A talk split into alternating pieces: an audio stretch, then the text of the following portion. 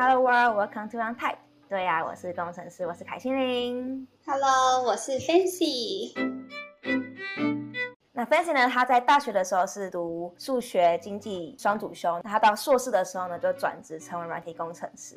那如果想要了解他的经历的话，就欢迎你去看上一集影片。那这一集呢，我们会聊大学学 Computer Science 跟硕士学 Computer Science 的一些差别，或是做比较。我是在美国的华盛顿大学读的电脑科学，University of Washington 的 Computer Science。我是在嗯 Seattle 的 Northeastern University 读的 Computer Engineering 的研究所。这边我现在讲一下我对于就是硕士的，就是幻想，感觉要读很多 paper，然后也要写 paper 什么的。然后我一想到 paper，我看到 paper，我。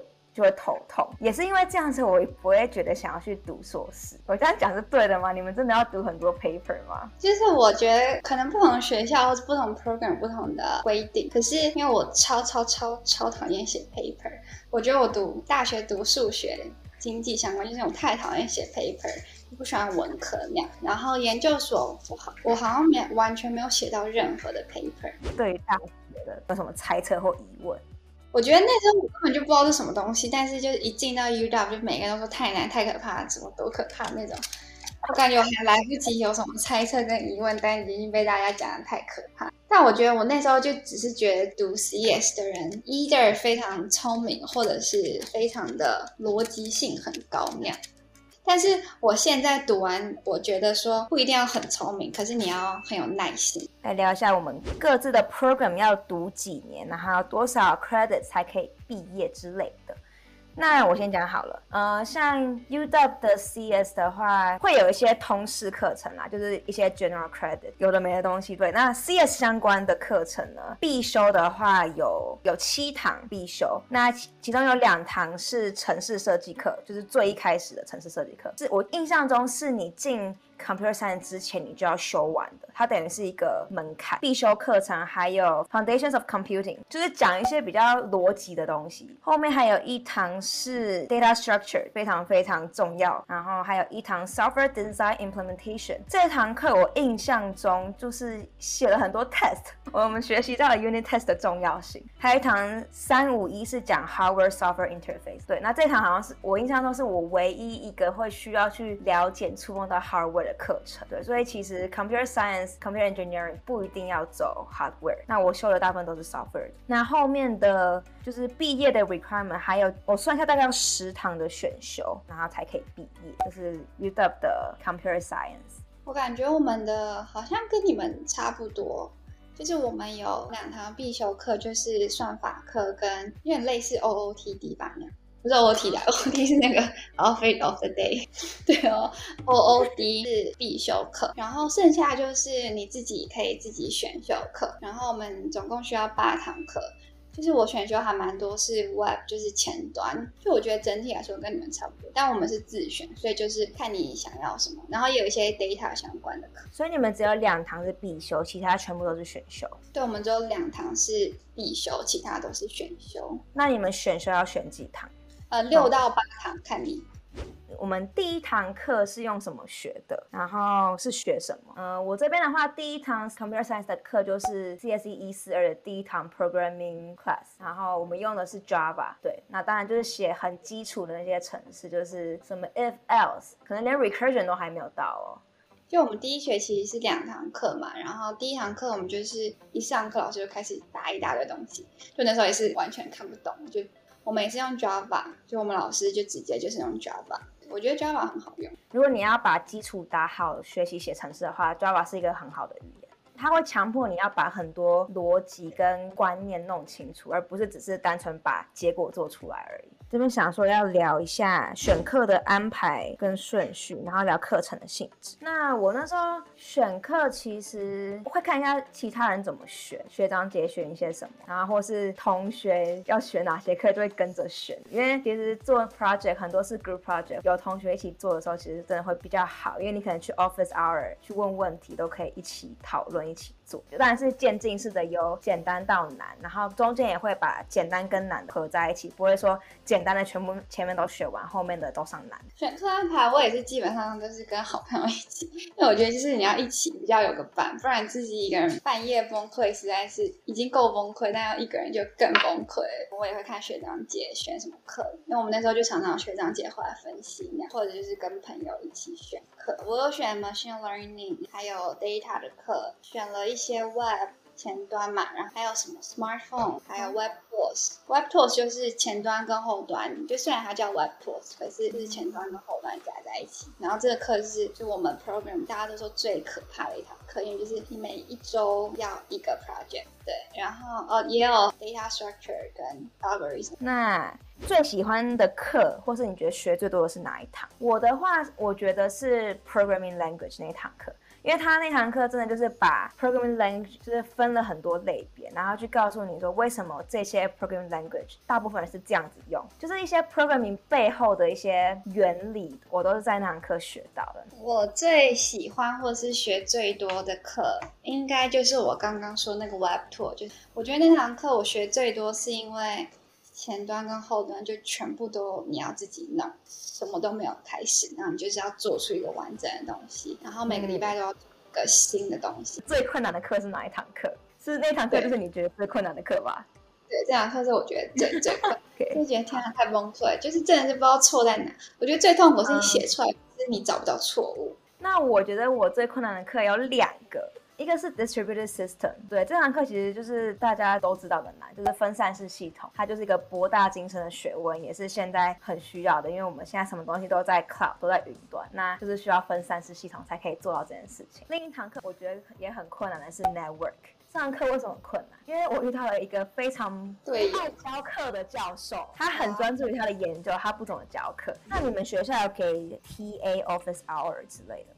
有啊，我们就是每一堂课都有 TA，然后也有 office hour。可是因为我入学就只有入学一个学期实体课，接下来全部都转成线上，因为疫情。但是还是每个课都是有 TA，也有 office hour，或是你可以跟老师约时间啊，说你有问题，你想要问，都还是非常的有帮助。如果你真的有问题的话，像我们的话，office hour 跟 TA 真的很重要。就是我认真觉得，我大学在学校学最多的时间都是去 office hour 的时间，因为我觉得 U 到。CS 其实超级容易翘课的，因为 project 已经做不完了。然后其实有时候会，就是你做 project 重要程度会比你听课还高。大部分时间都是学生是自己读那些东西，然后去 office hour，然后去问 TA 问题，就一些实作问题。因为教授在课程上教的东西就可能都比较理论，然后没办法直接回答你你实作上面的问题。那我们多久开始找实习跟工作？嗯、呃，我觉得 in general 在 UW CS 的话，大部分的人会在大三要实习。那我那时候。也是属于那种，就是很想赶快开始去实习。我第一个实习其实是在台湾的实习。那有了这个台湾实习经验之后，我才去美国找实习。我在大二的暑假实习一次，大三也实习了一次，大四实习了两次。对，因为我大四等于有延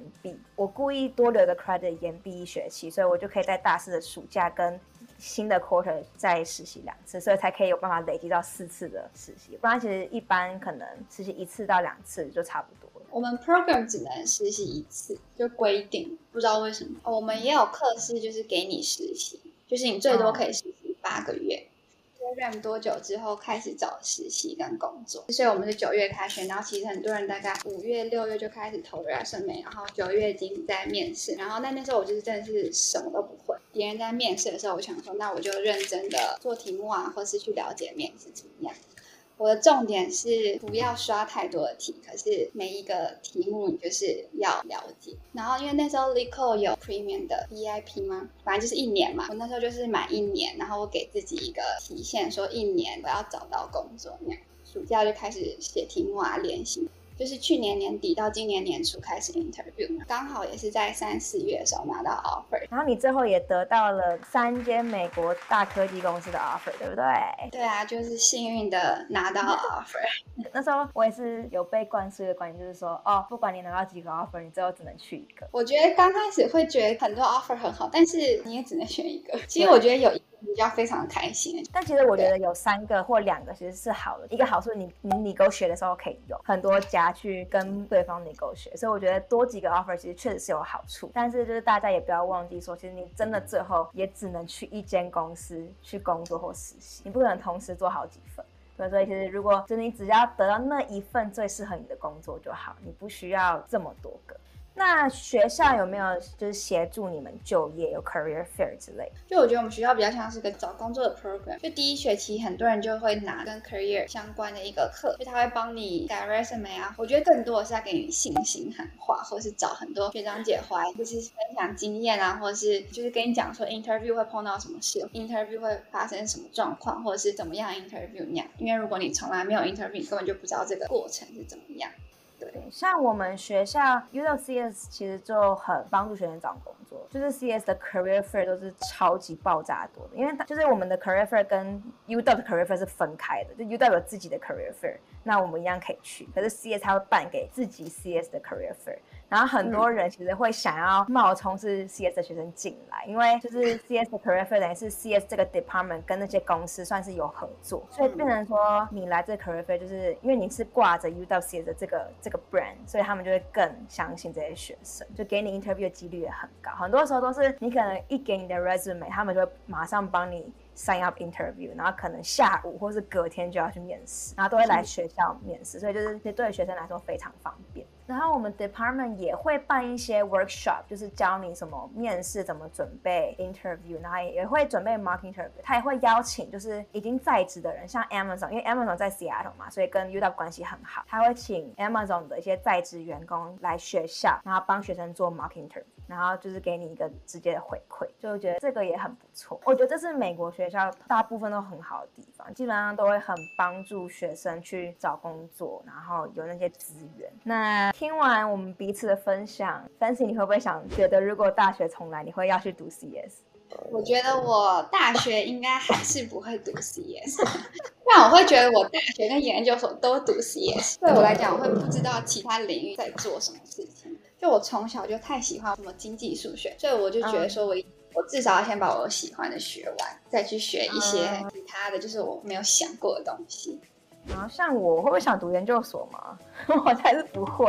我觉得应该是这个领域很幸运，就是说不需要读研究所就可以工作。然后我真的觉得，因为我不是一个学术类型的人，所以我觉得我在工作时候学到的东西，其实会比我在读书的时候可能还更多。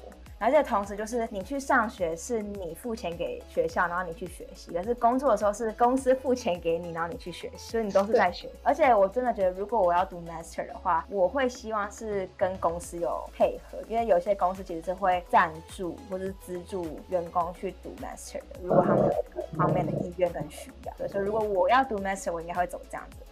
我们来统整一下优缺点好了，给一些要读大学或读研究所的人建议。如果你现在是想要就是出国留学，然后你不知道说你应该大学就要出国还是硕士的时候再出国，我觉得考虑的面向一个是学费的问题，然后还有时间的问题。如果大学就出国读的话，其实很棒的一点是说，我觉得大学时期是塑造一个人的人格很重要的时期，所以你大学出国读书的体验，跟你硕士在出国读书的体验其实会很不一样。对，因为其实硕士你去读的时候，你已经人格塑造已经过了一半，也再加上大部部分美国的大学是你要转系，或是你是进了学校之后才要选科系，所以你有很多时间去探索你到底想要学什么。那相对的，可能他需要花的时间就比较长，因为大学一般来说是四年，可能也会因此你累积下来的花费就会比较高。对，当然也要看你的住在哪里，然后你的生活费跟房租是怎么样。可是如果你是硕士来的话，通常会读硕士都是确定你要读什么科系，就你连确定你自己要读这个人，才来读硕士。相对的，因为它时间比较短，花费可能累积起来也会比较低一点。但是如果光是针对于学 CS 这部分的话，我觉得如果你是以工作为导向的话，其实并不会有太大的差别。但是我会说，就像我们刚刚前面聊，大学可能因为时间比较多，那你的学术还有理论层面可能也会有比较多的学习。我觉得研究所的优缺点，缺点可能是时间吧，因为你读研究所的时候，你的年龄会比大学还稍微年长一点，你会觉得说说哇，别人跟我这个年纪，他们已经在上班，但我却还在读书那样。我觉得这可能是缺点吧。也不一定缺点啊，可能是一个需要考虑的一个。然后优点呢，我觉得研究所你年纪比较大，你已经知道你想要什么，所以你才会来读。可能大学你还在探索的阶段，你每个人不一定大学时候就已经完全知道自己想要什么，那时候还在探。嗯其实我觉得也不用担心说哦，你硕士才读好像比别人晚。我觉得是你只要有这个心去读，都不会太晚。其实说真的，这个领域就是相对于其他很多领域来说，Computer Science 是一个你随时要加入都不难的一个领域，所以就是也不用担心说自己会晚很多。重点是你多么有决心啊，你多愿意去为了你的这个目标去努力，加油，加油！希望今天这样子的分享能够帮助到你们，然后让你们对于就是大学学 CS 跟硕士学 CS 有更多多的了解了。那如果你喜欢这样子的影片的话呢，就请你一定要按一下订阅，然后按 like，开启小铃铛，然后把影片分享给需要的人。哦，对了，来介绍一下 Melo。如果大家就是很喜欢刚刚一直在我们面前跑来跑去的可爱 Melo 的话，可以去搜寻他的 Instagram，follow 他的 Instagram，他真的超级可爱。我每次看到他跑来跑去，都觉得天哪，快融化了。Melo 跟大家 say hi，应该说 say bye bye。那我们就这样子喽，下次见。拜拜，Hello，拜拜。